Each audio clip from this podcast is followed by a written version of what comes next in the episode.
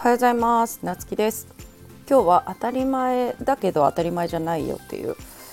話をしていこうと思います。えっとこれ何かっていうと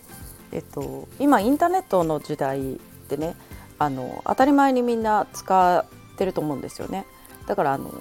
まあ例えば道が分からなくなったら調べればすぐ出てくるし。でこれってちょっと昔だと考えられないじゃないですか。うん、だけどそれのねありがたみを分かってないそれをうまく活用していない人が非常に多いなと思うんですよね。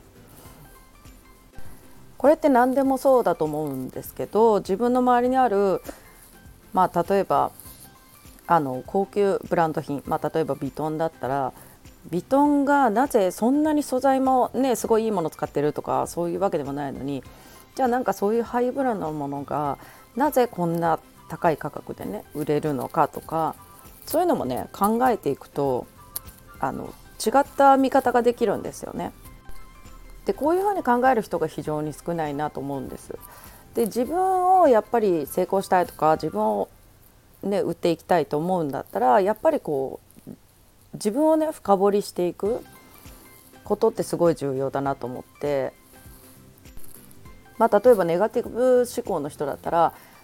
なんで私はいつもこうネガティブに考えてしまうんだろうとかその自分の感じたことあなんか例えばチョコレートが好きだななんでチョコレートが好きなんだろうとかなんか一つ一つのものに対してそうやってあの考えていくっていうのすごい重要でこれ仕事する上でも一緒で、まあ、こううまくいきたいこの人は何でうまくいってるんだろうとかそうやって自分の目で見ていくで分からなければそのインターネットとか使って調べていくこれをやってない人が結構多いんですよね。で今って本当に調べれば何でも出てくる情報社会にいるのに、うん、若い子ですらそれを活用している人が少ないっていうのは非常にもったいないなと感じます。でやっぱり成功してる人若くても成功してる人見るとやっぱりすごい調べたりしてるしやっぱり学んでますよねそれだけ。で本当にあのねあのお金がないとか、まあ、時間がないとか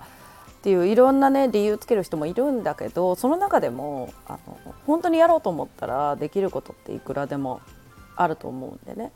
まあ、例えば尊敬している人の情報を徹底的に聞くとかそういうこともそうですし、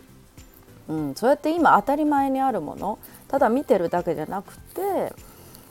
なんでこうこの人は成功してるんだろうとかねやっぱりそうやって一つ一つのものに対してこう考えていく。で分からなかったら調べていくっていうことがね非常に重要かなと思ってます。ということで今日は当たり前だけど当たり前じゃないよっていう